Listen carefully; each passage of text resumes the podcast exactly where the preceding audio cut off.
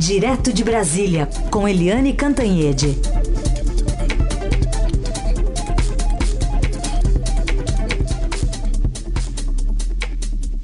Oi, Eliane, bom dia. Bom dia, Sim, Carolina ouvintes. Muito bom ter todo mundo aqui hoje. Casa cheia. Casa, Casa cheia. cheia, isso aí. Bom dia, Eliane. Bom, e a gente já aproveita para colocar na conversa e agradecer ter aceitado o nosso convite. Ministro-chefe da Casa Civil, Nix Lorenzoni, que está conosco por telefone também direto de Brasília. Bom dia, ministro. Bom dia, Carolina. Bom dia, Raiz. Bom dia, Eliane. É uma satisfação conversar com todos vocês e com os ouvintes ministro que estava ontem como deputado, né, se licenciou para também votar a reforma da Previdência, é, o texto base. E, ministro, queria perguntar se, é, pela sua avaliação, esse crédito suplementar foi importante também para garantir o sucesso da aprovação ontem, pelo menos do texto base. Bom, é, vamos lá. Uma coisa não tem nada a ver com a outra, né? E eu quero esclarecer isso para os nossos ouvintes. É, nós herdamos aí um orçamento feito pelo governo anterior que cometeu um erro é, quando é, projetou o orçamento com um crescimento do PIB da ordem de 2,5%. Isso vem causando uma série de dificuldades ao governo Bolsonaro. É, nós temos uma discrepância entre o que está orçado e a arrecadação, que nos obrigou a fazermos a reserva, vamos dizer assim, através do contingenciamento de 41 bilhões do nosso orçamento. Então, na medida que seja assim, o PLN que foi enviado ao Congresso Nacional ontem, ele faz uma reorganização. Vou dar um exemplo objetivo. A, o Ministério da Defesa ele está com 44% do seu orçamento contingenciado, é o ministério que tem o maior volume de contingenciamento. É, ele, nós, como país, temos obrigações com, com contratos internacionais de aquisição de equipamentos de defesa e que o Brasil precisa honrar. Então, nós precisamos, é, tivemos a necessidade de reordenar é, e deslocar recursos de outros ministérios para o Ministério da Defesa para que o Brasil possa honrar os seus contratos internacionais.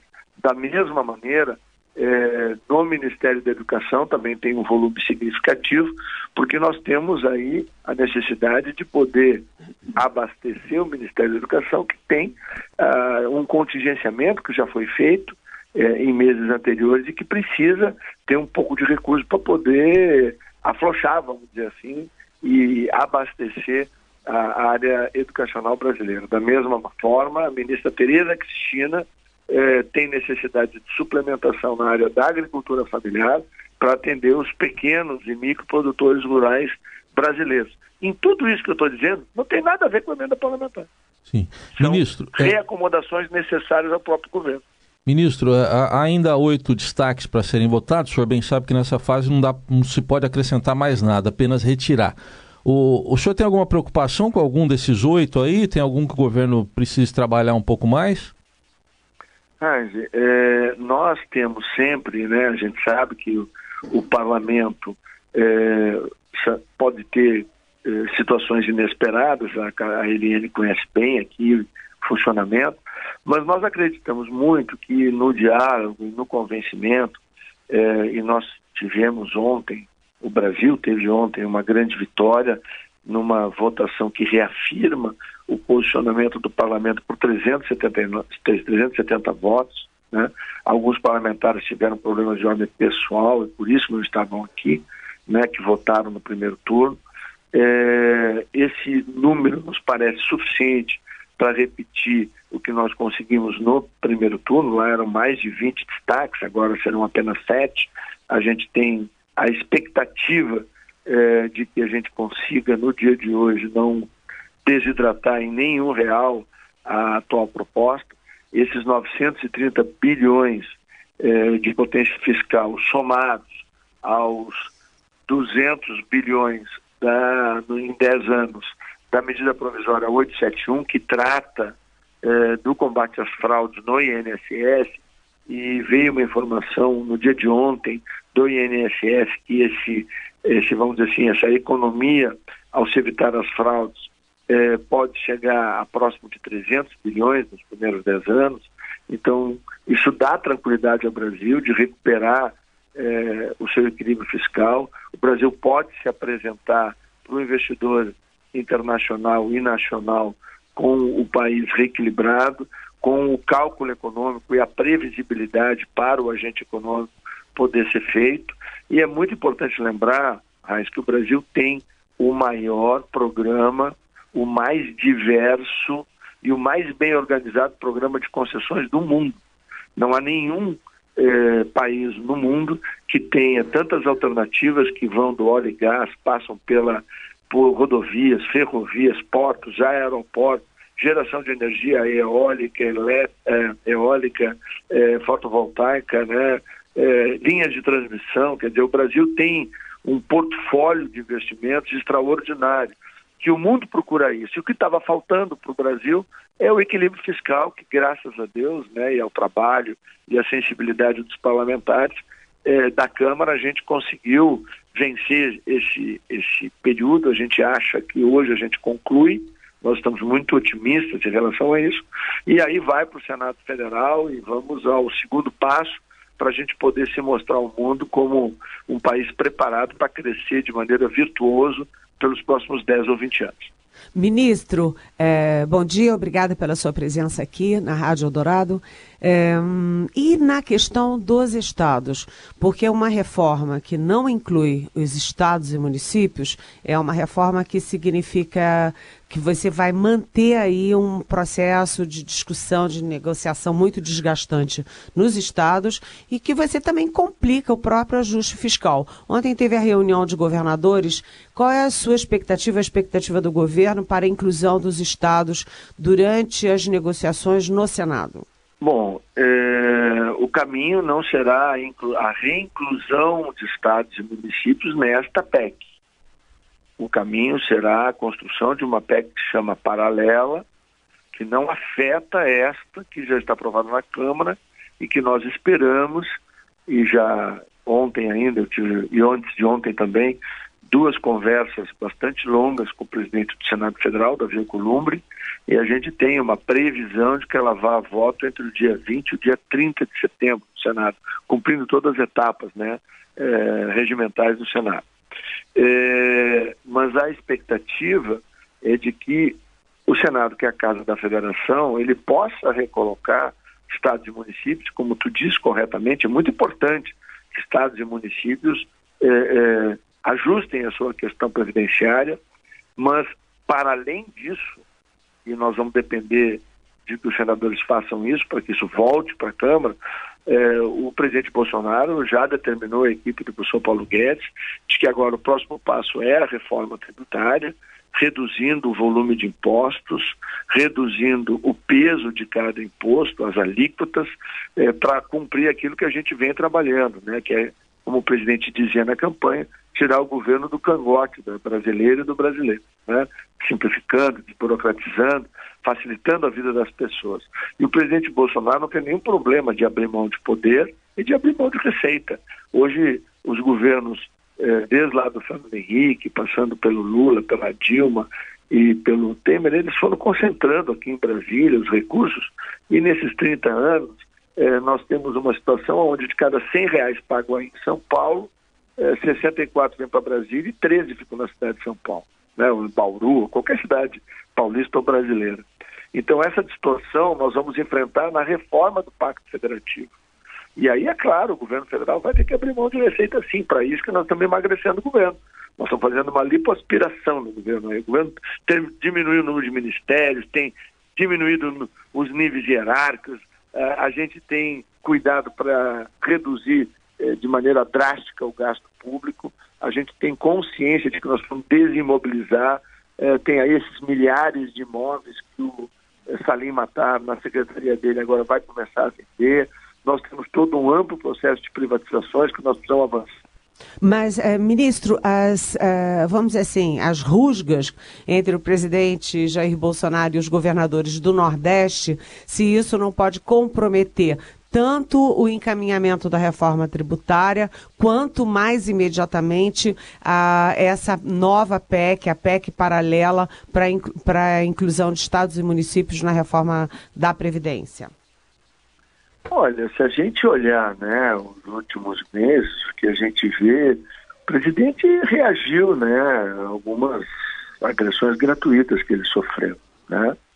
E isso é normal no processo político. O que, o que, quando eu digo que os governadores, e nós trabalhamos no plural, porque alguns se esforçaram né, para manter, o governo mandou no projeto original estavam estados e municípios, foram retirados pelos líderes, porque um conjunto de governadores, eu não vou nem explicitar se é da região A, B ou C ou D, eh, não construíram com os líderes partidários e, e a maioria dos líderes eh, dos partidos aí, né, ou que dão apoio, ou dos próprios governadores, não construíram as condições políticas para aprovação disso na Câmara. Eh, se conseguir construir no Senado, que bom, né? O governo vai ajudar. Agora, o que eu estava tentando mostrar é que, para além da questão da nova Previdência, da reforma, nós temos a tributária, que mexe nos impostos federais, não vai mexer nos impostos estaduais nem municipais, que esse foi equívoco de governos anteriores. É, nós precisamos, é, é, já que está tudo concentrado aqui, é, reduzir a carga sobre os brasileiros, né, para desonerar a folha de pagamento, por exemplo, para diminuir né, os índices aí de imposto de renda. Isso é muito importante para dar fôlego para a sociedade, porque tem que ser rica a sociedade, não é o governo. Né? Não adianta ter governo rico e sociedade pobre. Nós temos uma sociedade rica e um governo equilibrado. É isso que nós estamos construindo, o presidente Bolsonaro vem construindo no Brasil. Quando nós falamos de reforma do Pacto Federativo, significa sim abrir mão de receita do governo federal e transferir para estados e municípios. Significa sim e para poder, por exemplo, repactuar a dívida de estados e municípios, eles vão ter que cumprir uma série de compromissos. Com o Brasil, eh, com, o re, com o equilíbrio. E aí, bom, aí o, o, o governador pode tomar como exemplo o que foi feito aqui em Brasília, chama a sua Assembleia, constrói maioria e aprova. Isso é do processo democrático. Porque o presidente não vai eh, se provocado se conter, né? Mais ou menos isso que o senhor está querendo dizer que, é que muitos, muitos fizeram um, um, tiveram um papel, uma duplicidade de papéis. Né? Aqui em Brasília dizia uma coisa, voltava para sua base descia né, o porrete do presidente na reforma. Então, é, um pouco do que aconteceu na Câmara foi isso. Né? Uhum. Uma certa reação dos líderes que viam um discurso aqui em Brasília e um discurso na sua base. Isso é legítimo, o governador tem, os governadores têm o, o direito de, né, de administrar sua relação com os seus governados, claro, a gente respeita.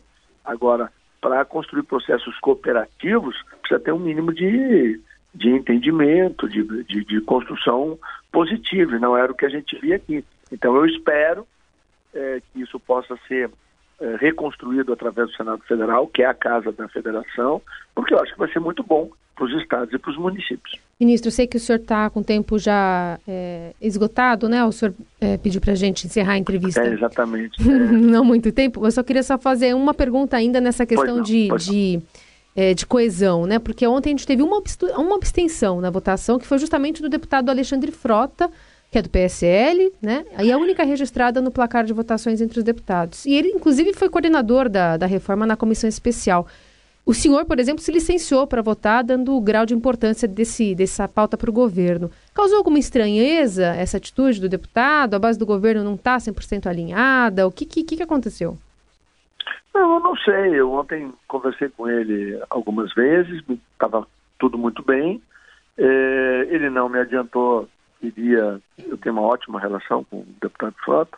Ele não me adiantou que iria tomar essa posição. Hoje eu vou me reencontrar com ele no plenário daqui a pouco, vou conversar com ele, vou tentar entender, mas às vezes é, essa questão de votação em matérias tão polêmicas como é o caso de reforma, às vezes os parlamentares podem dar um voto de uma forma, depois houve o, o aconselhamento do A, do B, do C, ou a ponderação de alguém, é, ou algum grupo específico que muda o seu posicionamento. Eu vou tentar entender, tenho muito respeito pelo, deputado Alexandre Frota, já contribuiu com o governo em tantos momentos. Eu acho que quando a gente fala em diálogo, em resiliência, em entendimento, é isso. Saber também entender a condição pessoal, às vezes, de um parlamentar que, por razão A, B ou C, é, não pode dar o voto naquele momento. Vou usar um outro exemplo aqui e até parabenizar o deputado Pinheirinho, que votou conosco no primeiro turno, não estava no plenário ontem porque nasceu seu filho, né? No dia de ontem, estava cuidando do bem mais precioso que qualquer um de nós pode ter, que é um filho. Então a gente tem que compreender essas coisas. Claro que nós estava lá é, fazendo conta, né, buscando obter um resultado parecido. A gente sabia quando foi para a votação que a gente tinha em torno de 10 a 12 votos que poderiam ser é, diferentes, até pelas, pelas ausências, nós como, é, compensamos isso e o 370 é espetacular, a gente está muito feliz. Muito obrigada. Conversamos aqui com o chefe da Casa Civil, ministro-chefe, um Nix Lorenzoni, que vai agora retomar os trabalhos lá na, na, Câmara dos Deputados, né? A sessão abre agora às nove e a previsão, pelo menos, é a votação às onze horas da manhã. Vamos arredondar aqui então, Eliane, para fechar a Previdência. Acho que vai passar e tem oito destaques ainda para serem votados, mas a expectativa é positiva para o governo, Eliane? Ah, com certeza. Para o governo só não, né? Porque o governo só agora está mergulhadíssimo é, na, na, aprovação da reforma, porque durante algum tempo o, o ministro Paulo Guedes sim, o Onix Lorenzoni com certeza, mas o presidente não estava muito não. Então não, não dá para dizer que é uma reforma do governo, o próprio governo mesmo diz que é uma reforma do país, ela decantou, foi assimilada, os próprios parlamentares que estavam nos seus estados voltaram dizendo isso, que foi curioso porque dessa vez eles não sofreram pressão contra a reforma, como acontecia em todos os anos em que a reforma tentou ser aprovada no Congresso. Ou seja, a população captou a importância da reforma. O fato é que passou muito bem, como disse o ministro Onix Lorenzoni, é, no segundo turno, 370 a 124 é um bom resultado. Você tem uma é, uma folga de 62 votos além dos 308 necessários e uh, a expectativa é de que não haja nenhuma mudança na, aí na votação dos destaques, ou seja, que tem uma votação formal, é, a maioria dos destaques é, é, é do, da, da, oposição, da esquerda, PSOL, PDT, PCdoB, é, que são minoria, portanto, devem ser derrotados, e tem um só destaque que pode preocupar, que é do Partido Novo, que é um partido mais liberal do que os demais. Agora, é, liberal na economia, eu quero dizer. Agora, no Senado, a expectativa também é de que a votação seja uma votação razoavelmente tranquila que seja votado de, decidido já em segundo turno entre 20 e 30 de setembro e sem é, desidratar é, tanto assim a previsão de economia. É, tanto que a reforma está saindo da Câmara, indo para o Senado com 933 1,5 bilhões de economia em 10 anos, o que é muito próximo do que o governo eh, e o Ministério da Economia esperavam no início, em torno de um trilhão, um trilhão e pouco. Ou seja, a reforma caminha bem e a gente pode ter aí um processo bem rápido e razoavelmente fácil eh, no Senado Federal. Apesar do governo, né? Ou apesar do presidente. É, né? exato. Aliás, outra, é, uma, outra, outra, outro destaque de hoje é pro, também uma decisão do presidente Bolsonaro, que publicou ontem uma medida provisória que permite que balanços de empresas de capital aberto sejam publicados apenas na internet em, em vez de jornais impressos. Ele, inclusive, durante um evento em Itapira, aqui em São Paulo, disse que a publicação foi uma retribuição à forma como foi tratado pela imprensa durante a campanha eleitoral. Pois é, isso tudo é muito estranho, né, Carolina? Porque a gente tem uma regra da impessoalidade que vale para o presidente da República, para os gestores públicos. O que, que é impessoalidade? É que a pessoa não pode tomar decisões e não pode usar órgãos e recursos do Estado como se fossem é, dela, dela pessoa.